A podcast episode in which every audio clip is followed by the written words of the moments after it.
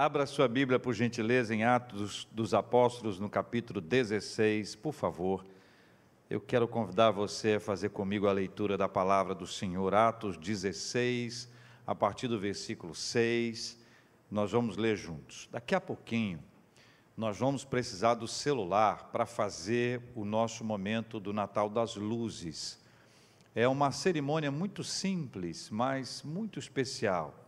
No passado, nós acendíamos as velas, né? E era uma cerimônia linda, um acendendo a vela do outro, era algo absolutamente impactante. Me lembro que numa vez, ah, realizando esta, esta ação num lugar aberto, com vento, as pessoas vinham para mim muito preocupadas, assim, reverendo, minha, minha, minha vela apagou. Aí eu falei assim, é? O que, que eu faço? Acende. Era só isso, né? Não, não, tinha, mas você sabe que de vez em quando a gente cria, não, a gente não cria uns negócios, é, deu errado. Será que esse Natal vai ser por isso? Que, né? Depois começa, por isso que Natal aconteceu, não ganhei aquele presente que eu queria, porque a vela apagou. Então, para não pagar a vela, depois a gente começou a ter no ambiente fechado, e depois passamos isso, agora a gente acende ao celular mesmo, porque ele faz o mesmo efeito e a gente não corre nenhum risco, né?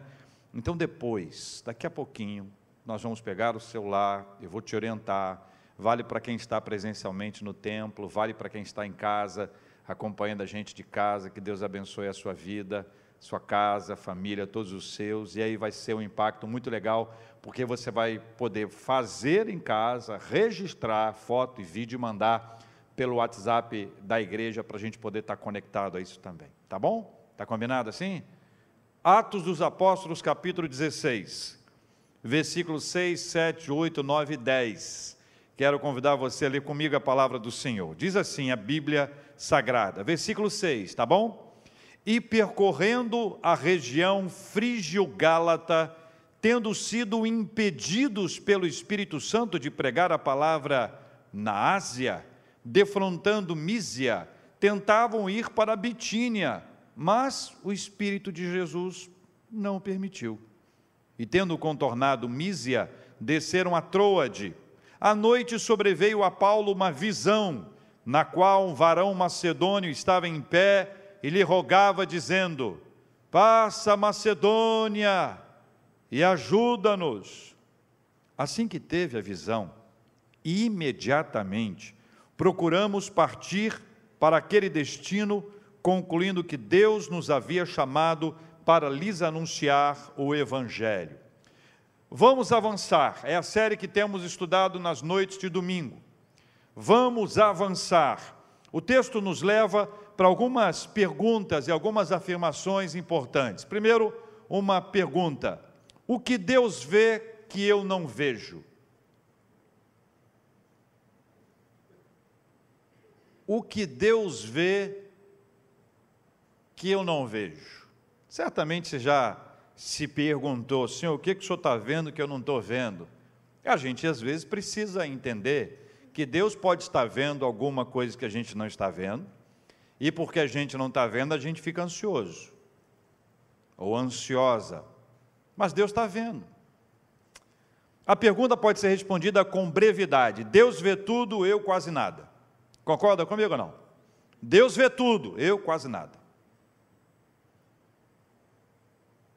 Ainda que alguém tenha máxima, máxima capacidade de análise, observação, percepção, e nós temos isso. Existem especialistas nisso.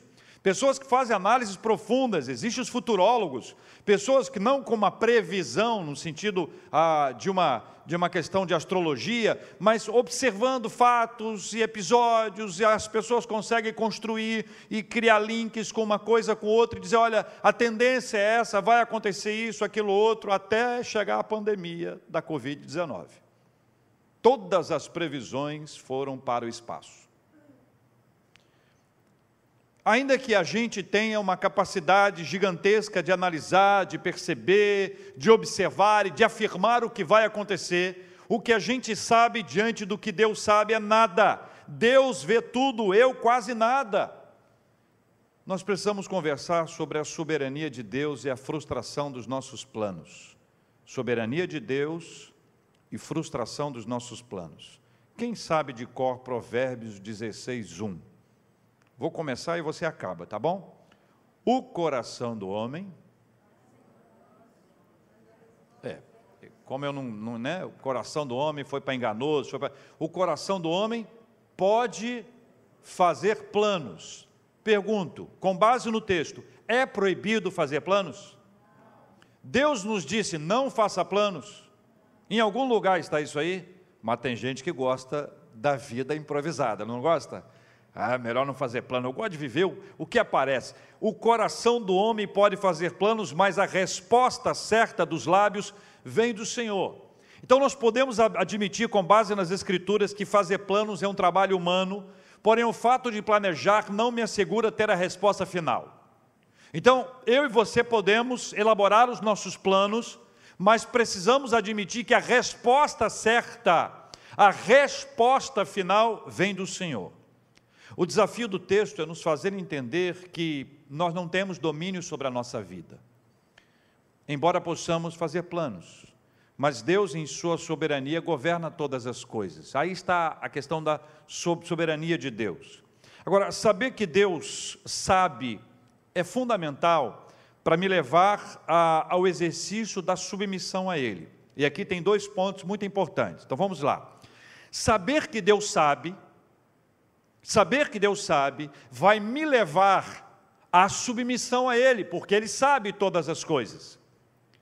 Mas se eu não agir assim, ou seja, se esta não for a realidade para a minha vida, sabe o que vai acontecer? Eu vou me frustrar.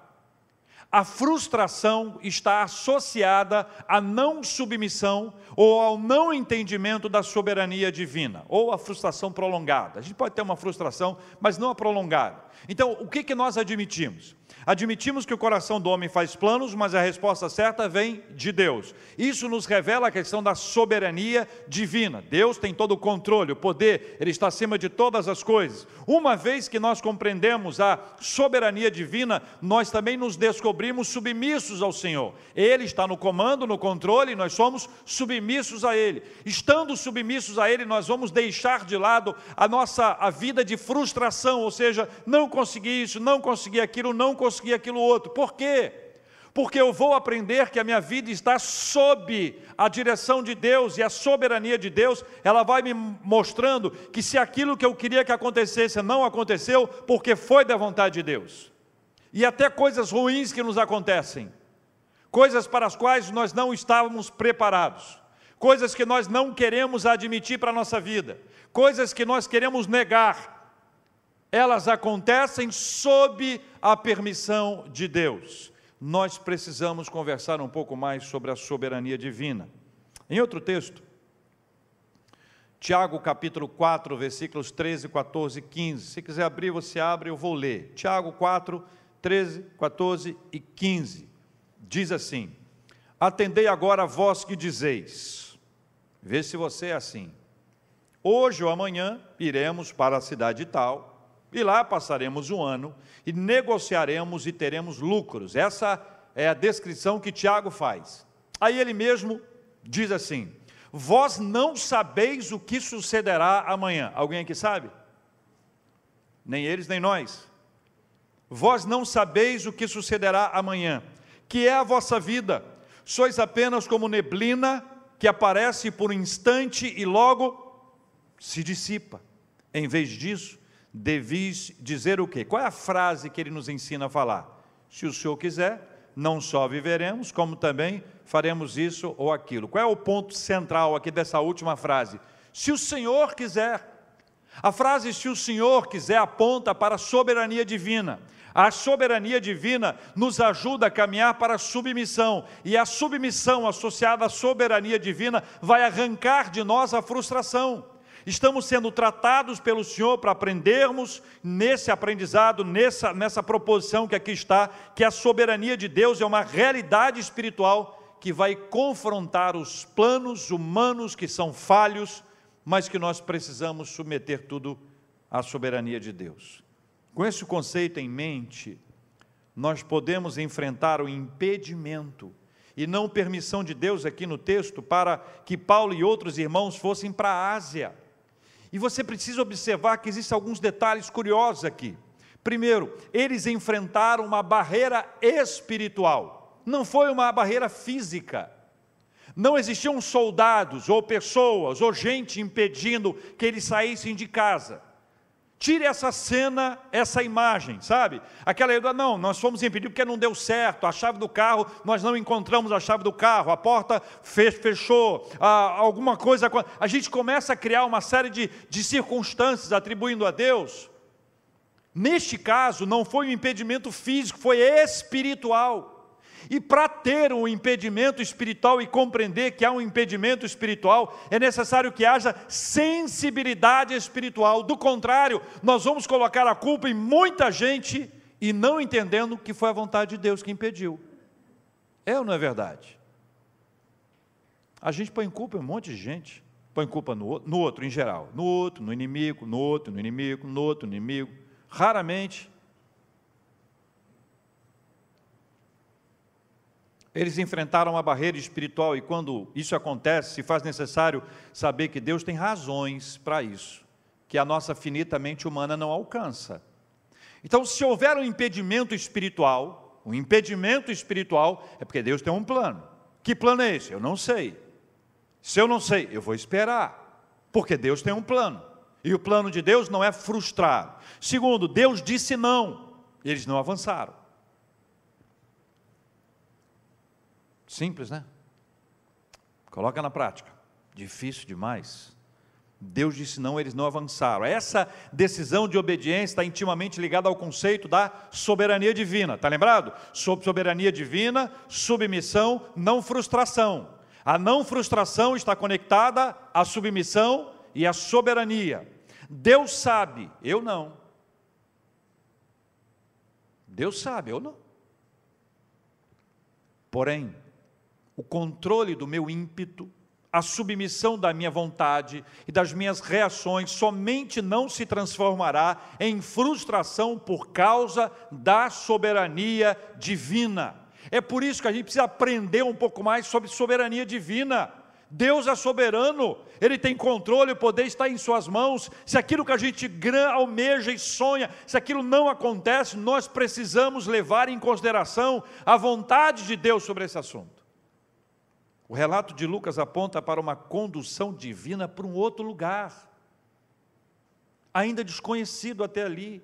Porque veja, quando você lê o versículo 6, e diz que eles foram impedidos pelo Espírito Santo, ou 7, que eles foram, ah, o Espírito de Jesus não o permitiu, eles desceram em Trode, chegaram a Trode, segundo o finalzinho aqui do versículo 8. Ou seja, o projeto deles não estava sendo exitoso, mas sabendo que Deus estava no controle, eles tinham conhecimento que Deus estava preparando alguma coisa, ainda que não fosse aquilo que eles gostariam. E aí eu queria deixar com você uma frase: o não de Deus hoje precede algo muito melhor amanhã. Vou falar de novo o não de Deus hoje precede algo muito melhor amanhã. Amém? Essa é a realidade que a palavra de Deus nos traz. Não sabiam o que ia acontecer, por isso a pergunta é importante: Deus vê o que eu não vejo. Deus vê todas as coisas. Deus vê o que eu não vejo e o que eu não vejo está diante dele o tempo inteiro.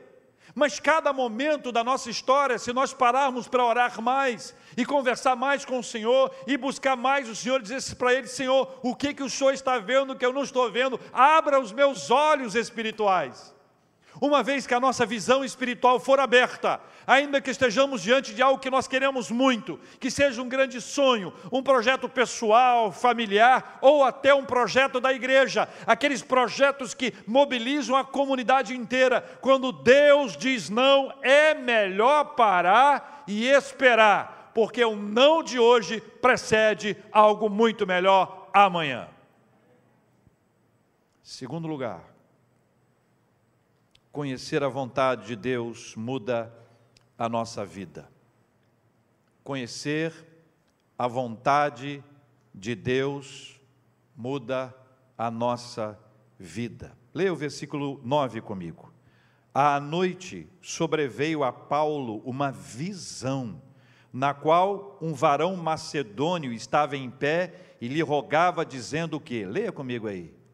Passa a Macedônia e ajuda-nos. Conhecer a vontade de Deus muda a nossa vida.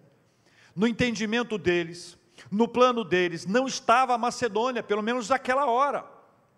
Todos os passos estavam sendo dados sob a direção do Senhor. Vocês estão entendendo que nós estamos falando do apóstolo Paulo?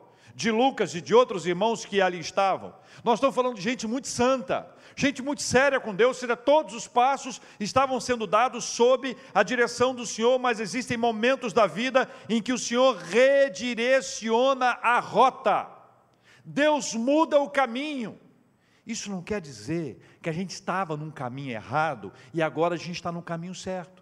A gente pode estar em oração, buscando ao Senhor, tendo intimidade com Deus, em oração, jejum, pedindo a Deus que nos oriente, e Deus, mas Ele pode tomar um momento da nossa vida que nós estamos crentes que é para ir para lá, Ele diz: não, é para lá. O que, que acontece quando o seu plano pessoal é frustrado? Quando aquilo que você tinha certeza que tinha que ser feito, Deus diz não. Você fica tranquilo, calma, canta ou fica brava? Fala, minha irmã.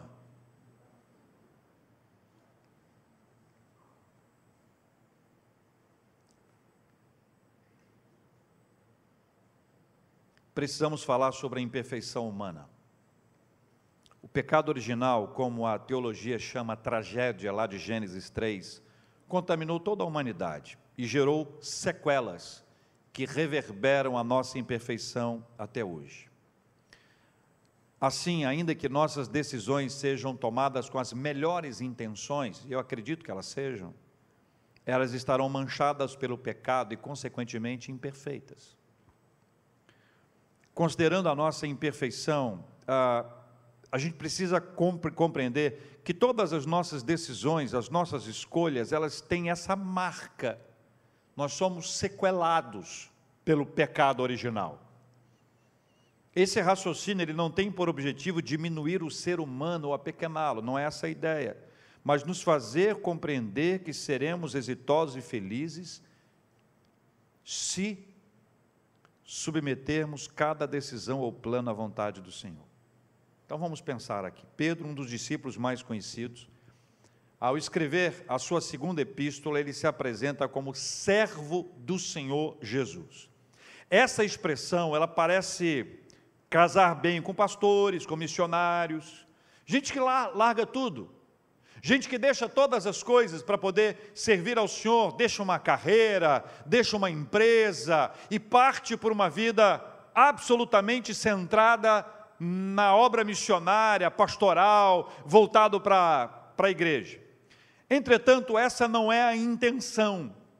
Quando Pedro escreve a sua segunda epístola e se apresenta como servo, ou quando Tiago escreve a sua epístola e também se apresenta como servo, ou tantos outros servos de Deus assim se apresentaram, eles estão apresentando a sua melhor credencial, a sua melhor apresentação. Eles estão falando, eles estão fa falando daquilo que os direciona, daquilo que os conduz. Mas isso não é aplicado tão somente ao pastor e ao missionário. A ideia é que cada um de nós, quando se percebe no lugar de servo, nós seremos servos do Senhor aonde nós estivermos e para onde o Senhor nos enviar.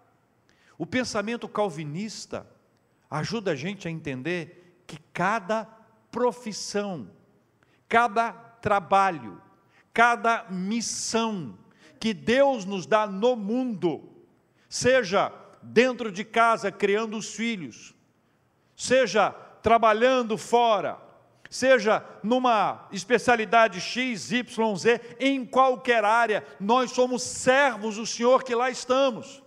Ou seja, quando você concebe essa ideia, quando você aprende que você é profissional para ser servo de Deus aonde você estiver, a vontade de Deus vai mudando os seus planos, os seus projetos, as suas perspectivas sobre este e qualquer outro assunto, ela muda completamente à medida que você compreende que essa é a vontade de Deus, ou seja, tudo aquilo que você empreender, todas as, seu, as, todas as suas ações estarão cheias dessa percepção.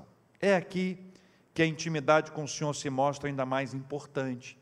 Porque quando Paulo tem a visão, a visão é, é resultado dessa intimidade. A visão é resultado, é, é, é, fruto dessa, dessa proximidade entre Paulo e o Senhor, para que ele pudesse ver. A visão é uma palavra de Deus para a vida dele, é uma palavra para quem estava atento para ouvir, era a palavra para quem estava buscando a direção. Porque imaginem bem, Estamos todos aqui envolvidos num projeto. O nosso plano é ir para lá e de repente esses planos começam a sofrer os impedimentos espirituais. E se existem impedimentos espirituais, se as portas espirituais estão sendo fechadas, cerradas, se Deus está dizendo não, é um sinal do Senhor para nós. Nós precisamos saber qual é a vontade dEle.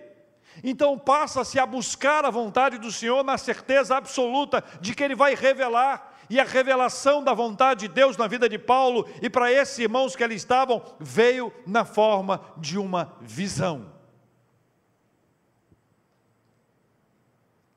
Paulo recebeu a visão, isso é um fato extraordinário que não se pode querer tornar comum ou como um episódio que vai acontecer todos os dias. A intimidade com Deus deu a Paulo a bênção de saber e de ver o que não podia ser visto anteriormente, ou seja, a visão foi literalmente aquilo que se colocou diante dos olhos dele para que ele enxergasse para onde Deus queria que ele fosse. E eu quero fazer um parênteses aqui, para você entender que em diversos momentos da nossa vida parece que alguma coisa nos impede de avançar. E a gente fica na dúvida para onde ir. Bate aquela ansiedade porque a gente quer realizar, a gente quer cumprir, a gente quer avançar, a gente quer resolver, mas Deus está dizendo para não. Não. Então o que fazer? Veja que a intimidade com Deus é que abre os nossos olhos. É na intimidade com o Senhor que Deus deu a Paulo uma visão. No nosso caso, no meu, no seu, pode não ser uma visão. Deus pode nos falar de outras formas, sobretudo pela Sua palavra, mas sempre haverá uma palavra do Senhor para nos conduzir. Não havia aqui lugar para crises ou questionamentos. A hora era de buscar ao Senhor. E isso que nós precisamos trazer para a nossa vida hoje, agora. Não existe hora para questionamento, não existe espaço para crise. Nós temos que colocar todo o nosso esforço, toda a nossa força na busca do Senhor. Fora disso, nós não vamos avançar. Então, existem circunstâncias em que a gente não avança porque a gente entrou em crise ou porque a gente está na fase de questionar tudo e todas as coisas.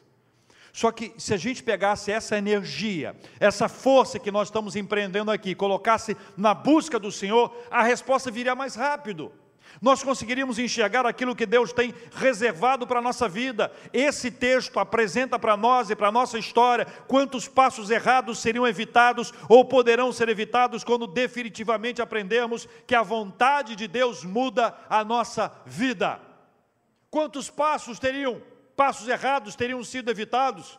Mas se nós não podemos mudar o passado, podemos pensar na mudança do futuro. Quantos passos poderão ser mudados no nosso futuro quando nós submetemos a nossa vontade à vontade do Senhor, compreendendo que a vontade do Senhor, ela muda a nossa vida. Conheça a vontade do Senhor e à medida que você conhecer a vontade do Senhor, essa vontade vai redirecionar a sua caminhada e a sua história para a glória de Deus. Recebeu a vontade de Deus? Tomou conhecimento dela? Veja o versículo 10. Assim que teve a visão, imediatamente procuramos partir para aquele destino, concluindo que Deus nos havia, olha, concluindo. É lindo ver esse verbo aqui. O verbo concluir é fruto de quê? Você conclui depois de quê? De pensar. Essa reflexão é importante, mas é uma reflexão espiritual. Deus está conduzindo, vem todas as informações, o Senhor descortina para ele, ele consegue enxergar. Tem uma visão de um homem que diz: Passa a Macedônia e ajuda-nos. Ele vai contar, veja, assim que teve Paulo, assim que Paulo teve a visão, imediatamente procuramos. A visão que Deus deu a Paulo contagiou os demais. Paulo teve a visão e depois procuramos. Veja, procuramos partir para aquele destino, para onde o Senhor quer que eu vá, o que o Senhor quer que eu faça, quais são os passos que o Senhor quer que eu dê. A gente erra porque não, não investe tempo perguntando antes ao Senhor o que Ele quer. É uma dinâmica simples, mas é extremamente complicada para a nossa vida. Parece uma barreira que nos impede de orar. A pergunta simples e objetiva é: a quem não interessa que você ore? A quem não interessa que você passe tempo na presença de Deus para identificar a vontade dEle, se a vontade dEle muda a nossa vida. Terceiro e último avance em obediência à palavra de Deus. Avance em obediência à palavra de Deus. A visão foi dada por Deus. O que fazer após recebê-la? O que, que você faz depois que recebe de Deus uma visão? O que, que você faz depois que recebe de Deus uma palavra? O que, que você faz depois que conhece a vontade de Deus sobre um determinado assunto? O que é que você faz? Não vejo outra alternativa a não ser a obediência. Que razões poderiam interromper esse processo? Ó, oh, um monte de razões.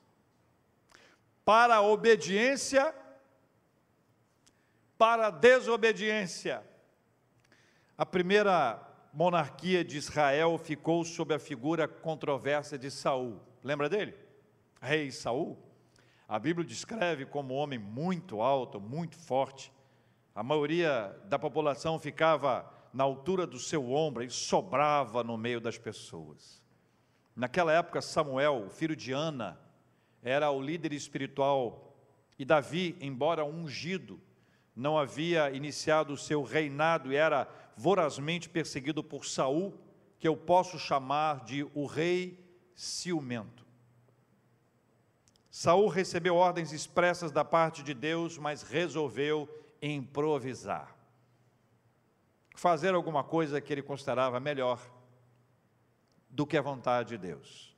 Em sã consciência. Vamos analisar Saul. Não somos nós, tá? Quem está em jogo é ele. Deus disse: faça isso. Ele achou melhor fazer de outra maneira. Teve uma outra ideia? Talvez alguma coisa que Deus não tenha visto, vislumbrado, pensado. Talvez um outro ponto de vista, afinal de contas, Deus, eu, talvez eu veja melhor do que Deus certas coisas. Eu não sei quais foram os motivos exatos mas acho que não é muito diferente de. Entendeu? O que, você acha? Talvez ele não seja tão diferente de. Concorda ou não? Se Deus está mostrando uma coisa, por que é que a gente resolve fazer de outra forma? Porque a gente está vendo alguma coisa que Deus não está vendo? Porque a gente entende melhor sobre desse assunto do que o próprio Deus? Com Saul foi assim. Deus deu uma ordem absolutamente expressa, lá no primeiro livro de Samuel, no capítulo 15. A ordem expressa. Mas ele resolveu fazer algo diferente.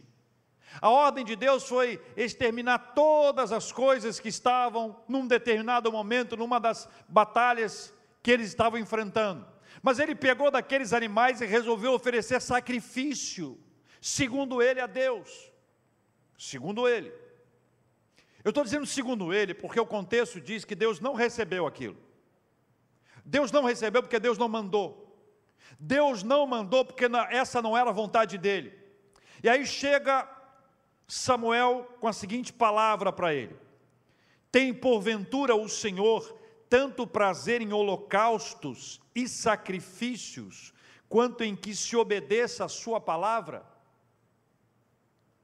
Eis que o obedecer é melhor do que o sacrificar, e o atender melhor do que a gordura de carneiros, porque a rebelião é como o pecado de feitiçaria, e a obstinação é como o pecado, é como a idolatria e culto a ídolos do lar. Termina a sua sentença Samuel para Saul dizendo: "Visto que rejeitaste a palavra do Senhor, ele também te rejeitou a ti para que não sejas rei. O texto nos ensina o valor espiritual da obediência. Fala sobre os perigos da rebelião, da obstinação, da rejeição à palavra do Senhor e o risco de sermos rejeitados por Ele. A gente já sabe, é de conhecimento geral que a vontade de Deus ela tem três características importantes. Quais são? A vontade de Deus ela é, é boa, agradável e perfeita. Nós sabemos que nós somos a menina dos olhos de Deus, que nós somos a coroa da criação, todavia há uma razão clara para a desobediência em vez da obediência. Existem razões claras para nós pendermos para a desobediência. A nossa carne nos leva à desobediência, o nosso olhar nos leva à desobediência. Então nós precisamos falar de renúncia. Nós precisamos falar sobre renúncia. Paulo e os demais irmãos renunciaram ao plano elaborado por eles e avançaram em obediência à palavra do Senhor. Sabe por quê? Porque não há graça na caminhada sem Deus. Não há graça na caminhada sem Deus. A caminhada sem Deus é o lugar dos vazios. A caminhada sem Deus é o lugar da tristeza. Jesus, no texto de Lucas, capítulo 9, versículo 23, ele traz a seguinte lição: se alguém quer vir após mim, a si mesmo se negue, dia a dia tome a sua cruz e siga-me. E essa palavra está absolutamente conectada à renúncia, e o nosso avanço espiritual também está conectado à renúncia. Se alguém quer vir após mim, pega, pega a frase inteira. Se alguém quer vir após mim, a si mesmo se negue, toma-se a cruz e siga-me. Então vamos conectar a primeira e a última parte. Se alguém quer vir após mim, siga-me. Ou seja, essas duas partes estão nos apontando para o avanço. Vamos após Jesus e vamos segui-lo. Só que entre as duas existem duas outras expressões importantíssimas. A si mesmo se negue. Dia a dia tome a sua cruz. Esse texto nos fala sobre renúncia. E essa não é uma questão simples, isso é muito difícil. Isso é muito complicado, porque isso está enraizado na nossa vida, porque nós não queremos perder, nós queremos fazer a nossa vontade, nós queremos agir dentro daquilo que Deus tem para ser feito ah, para nós, mas nós queremos o que Deus pode nos dar, mas queremos que Deus nos dê, ainda que a gente faça a nossa vontade e tratar a questão da renúncia não é uma coisa popular, não é uma coisa que atrai, tratar a respeito de renúncia, na verdade, é o fundamento do, do Evangelho. Todos aqueles que acompanharam Jesus Cristo ao longo da história tiveram que renunciar, e a primeira renúncia que é feita é a nossa própria vontade. Fácil ou difícil? Sinceramente, vamos lá, fácil ou difícil? Muito? Meu Deus.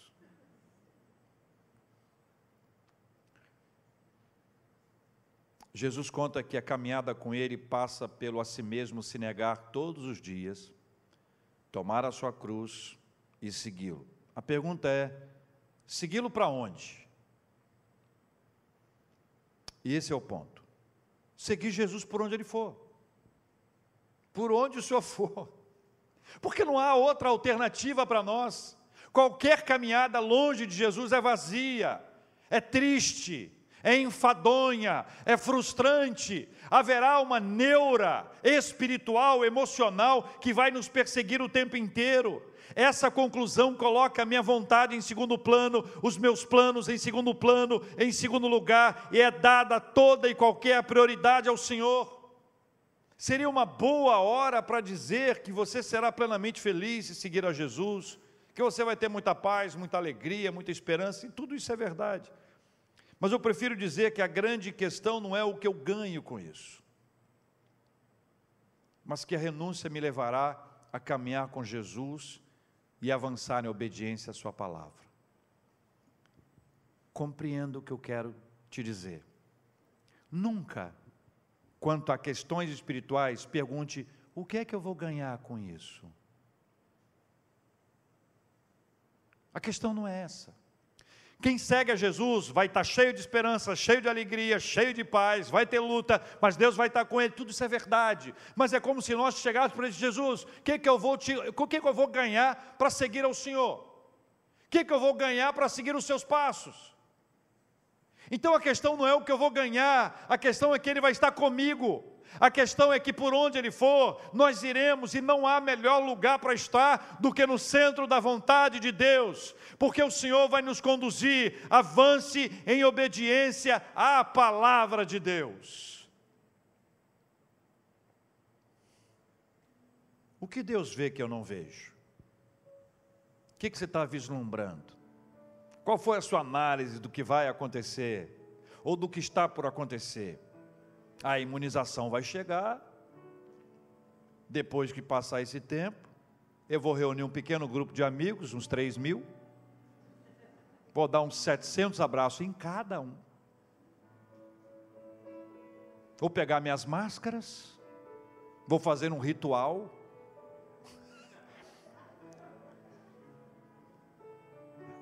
Não é isso que a gente está doido para fazer. O que Deus vê que eu não vejo? O que Deus vê que eu não vejo? O que Deus vê que eu não vejo? Deus vê tudo, eu, nada. Conhecer a vontade de Deus muda a nossa vida. Enquanto não conhecer, vai ficar rodando, vai ficar rodando, batendo na porta, batendo na outra, sem estar enxergando. Avance em, em obediência à palavra de Deus a proposta da palavra de Deus para nós é nós avançarmos em nome de Jesus. Avançarmos em nome de Jesus. Levantarmos do lugar onde nós estamos e avançarmos em nome de Jesus. Mas é preciso colocar isso diante dele. Senhor, o que, que o Senhor está vendo que eu não estou vendo? Eu quero ver o que o Senhor estiver vendo. Eu não vou sair desse lugar enquanto o Senhor não me mostrar o caminho. Eu quero viver esse tempo para conhecer a vontade do Senhor, porque conhecer a vontade do Senhor muda a nossa vida. Eu quero avançar não pelo que eu sei, pelo que eu acho, pelo que eu quero, pelo que eu sinto, mas eu quero avançar em obediência à palavra do Senhor. E a cada dia, Deus vai continuar nos trazendo a sua visão. Para Paulo foi: passa a Macedônia e ajuda-nos. Sabe o que eles fizeram? Imediatamente, em obediência, foram para Macedônia e a obra que Deus fez lá, e depois a obra que Deus fez na Ásia, no tempo dele, de acordo com a vontade dele, foi muito maior do que poderia ter sido feito aqui, porque esses impedimentos espirituais são para nos mostrar que Ele é Deus e nós somos servos. Lembra? Soberania de Deus. Está lembrado? Submissão, frustração. Enquanto estivermos conectados à soberania de Deus, submissos a Ele, ainda que alguma coisa não aconteça, ainda que alguma coisa não aconteça exatamente como a gente queria, a gente não vai perder tempo com frustração. Ela vem, mas ela vai embora. Porque a gente para e diz assim: não, pera um minutinho, minha vontade está submissa à vontade do Senhor. O Senhor da minha vida é Deus. Ele está conduzindo a minha vida. Se não foi para ser desse jeito, porque Ele tem algo melhor. Porque o não de Deus hoje precede uma bênção muito maior amanhã. Mas lembre de uma coisa: renúncia. Não esqueça disso. Renúncia. O que é que eu vou precisar renunciar para poder avançar? Tem gente, espiritualmente, tá? Que está com as suas pernas presas, doidinho para avançar, cheia de intenção de avançar, mas não consegue. É preciso renunciar para estar tá solto, para estar tá solta e avançar em nome de Jesus. Vamos orar, meus irmãos, vamos ficar de pé, vamos orar, vamos colocar esse assunto diante de Deus em oração. Vamos colocar esse tema diante do Senhor em oração em nome de Jesus. O que Deus vê que eu não vejo? O que Deus vê que eu não vejo? como conhecer a vontade de Deus, e essa vontade de Deus muda a nossa vida. Avance em obediência à palavra de Deus. O Senhor Jesus, ele veio para viver essa realidade desse avanço. Quando ele veio, as pessoas o viram como alguém igual. E ele era aparentemente igual, mas totalmente diferente. Quem olhava de longe o via do jeito que ele era. Conforme o filme que você viu, ele era cabelos grandes, pele mais clara ou mais escura, de barba. São filmes que a gente vê e fica imaginando. Ele era igual, mas completamente diferente. Quando Deus ordenou que ele viesse, essa ordem foi fundamentada em amor. Paulo diz que foi na plenitude dos tempos. Então, a história conta que todas as coisas estavam preparadas para aquele momento. É como se tudo pudesse cooperar. Como Paulo escreve, todas as coisas cooperam para o bem daqueles que amam a Deus, daqueles que são chamados segundo o seu propósito. Então Deus, de alguma forma muito extraordinária, coordenou todas as coisas, apontando todas as coisas para que Jesus viesse. A estrela brilhou. Lembra dos magos, dos reis magos? dos magos que vieram. Eu ensinava para o Lucas quando ele era pequenininho, e ele me disse: ah, aí vieram os reis magros. Eu falei: não, é magos. Não, magos, estava muito calor. Aí faz sentido, né? Deserto, andando para um lado para o outro, atrás de uma estrela. Uma hora eles vão emagrecer.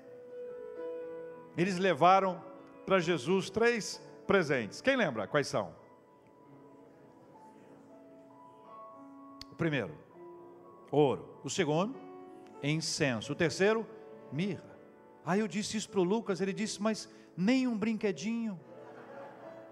Falei, faz sentido também. Um profeta dentro de casa.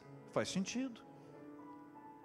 E Jesus nasceu simples, sem luxo, simples. A oferta que foi oferecida, simples. Jesus é apresentado no templo, Jesus entra para a história da comunidade, volta para sua terra e vai crescendo como filho de José, o carpinteiro. Tanto que quando Jesus vai a Nazaré, os seus não o receberam, o rejeitaram. Disseram, mas não é esse o filho de José, o carpinteiro? Como é que ele faz isso?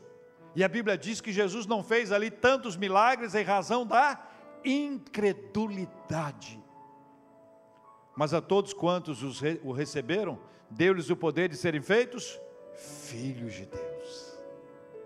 Jesus foi assim, no batismo dele, batismo lindo, simples. João Batista, Jesus, mas abre-se o céu, vem uma pomba, a presença do Espírito Santo e uma voz que se ouve do céu que diz: Este é meu filho amado em quem me comprazo. Depois, no Monte da Transfiguração, quando algo extraordinário acontece, a frase se repete com acréscimo: Este é meu filho amado em quem me comprazo, a ele ouvi. E todos aqueles que o ouviram, viram que ele olhava para a gente como a gente, da forma mais simples do mundo. Que Jesus não tinha um olhar acusador.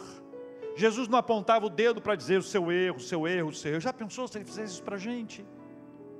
Teve uma vez que ele foi num lugar que judeu não ia. Ele foi num cemitério. E lá no meio daqueles sepulcros todos, eram cavernas, surgiu um homem demoniado, semblante todo distorcido, todo manchado, machucado, ferido. E este homem foi visto por Jesus. Enquanto a família não via, os amigos não viam, Jesus viu. Esse homem é o gadareno, que é transformado, liberto, uma vida nova, quer acompanhar Jesus. Jesus disse: Não, não, não, volta para casa, conta para os seus o que aconteceu. Esse é o Senhor Jesus, é o Jesus da nossa vida, que abre para nós a vontade dEle, que nos chama para uma caminhada próximos dEle, para ouvirmos a Sua voz e seguirmos os seus passos. Esse Jesus, ele foi preso, ele foi preso fruto de uma traição é duro ser traído, ainda mais por um amigo. Foi isso que ele chamou. Quando Judas veio para dar um beijo nele, um beijo, o beijo da traição. Jesus disse, Jesus o chamou de amigo. Não disse miserável, amigo. Nosso Senhor Jesus veio para mudar a nossa história, a história da humanidade, mas a história da nossa vida, a história da nossa família, a história da nossa geração. Jesus está aqui, por isso nós podemos celebrar o Natal. Por isso nós podemos dizer Feliz Natal, porque Ele veio para mudar a nossa história e essa história nunca mais será a mesma à medida que o Senhor Jesus for o Senhor da sua vida. Por isso Pedro diz que é servo de Jesus. Por isso que Tiago diz, servo de Jesus. Esse é o caminho para nós. Senhor Deus, em nome de Jesus, nós não vemos o que o Senhor vê. Nós não enxergamos o que o Senhor enxerga. E nós pedimos perdão por todo o nosso ímpeto, toda a nossa impulsividade, pedimos perdão por tudo aquilo que nós fizemos que tem desagradado ao Senhor. Senhor Deus, o Senhor vê tudo e nós não vemos nada, tenha misericórdia de nós. Dá-nos a bênção de conhecer a vontade do Senhor, porque a vontade do Senhor muda a nossa vida. E à medida que conhecemos a vontade do Senhor que muda a nossa vida, ajuda-nos a avançar em obediência à palavra de Deus, ainda que tenhamos que renunciar ainda que venhamos a renunciar uma, duas, três, quatro, quantas vezes forem necessárias, para avançar, é preciso renunciar. E esta é uma dinâmica, Senhor, o Senhor sabe que para nossa carne é extremamente difícil. Nós precisamos da graça do Senhor sobre nós, renunciar para avançar. Enquanto não há renúncia, não há avanço. Nós precisamos aprender, Senhor, mas a nossa carne é temosa. Quantas vezes nós achamos que estamos sabendo o que é melhor para nós, enquanto o que é melhor para nós está bem diante de nós e nós não enxergamos, porque não renunciamos. Tenha misericórdia de nós, ajuda-nos a avançar, a seguirmos em frente, em nome de Jesus, Pai. Querido Deus, nós oramos pelos enfermos, tantos amigos, irmãos, pessoas amadas, nós oramos por eles e pedimos, ó Deus, que a bênção do Senhor repouse sobre eles e que eles sejam curados em nome de Jesus. Oramos pelos que estão entristecidos, ó Deus, e precisam de ânimo novo. Oramos pelos que precisam ser consolados e confortados pelo Teu Espírito Santo. Oramos pela nossa família, oramos pelo nosso trabalho, oramos pelos nossos governantes, oramos pelo fim dessa pandemia em nome de Jesus. Oramos, ó Deus, para que possamos avançar para a glória do nome do Senhor, em nome de Jesus. Amém.